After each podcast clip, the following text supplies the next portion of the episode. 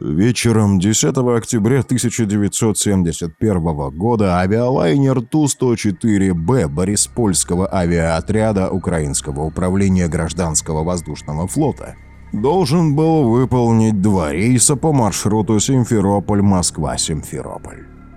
В 19.02 самолет благополучно долетел до Москвы. Сразу после посадки в аэропорту Внуково экипаж начал готовиться к обратному рейсу в Симферополь. В 2016 авиалайнер с 18 пассажирами и 7 членами экипажа поднялся в воздух. Но уже через минуту самолет перестал отвечать на вызов диспетчера. В 2017 Ту-104 рухнул на землю близ деревни Бараново Нарафаминского района Московской области, в 10 километрах юго-западнее Внуково. Все 25 пассажиров борта погибли.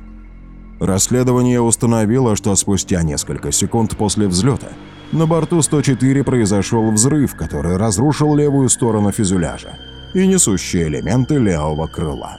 Перебил тяги рулей высоты и направления. У теряющего высоту самолета разрушился багажный отсек. Из салона выбросила часть пассажирских сидений. Спустя несколько секунд Ту-104 упал на землю. Обследование обломков показало наличие признаков горения и частиц тротила. Комиссия установила, что бомба весом 400-800 грамм тротила была спрятана между стойкой сиденья и стенкой. Однако в ходе расследования не удалось установить организатора и исполнителя теракта.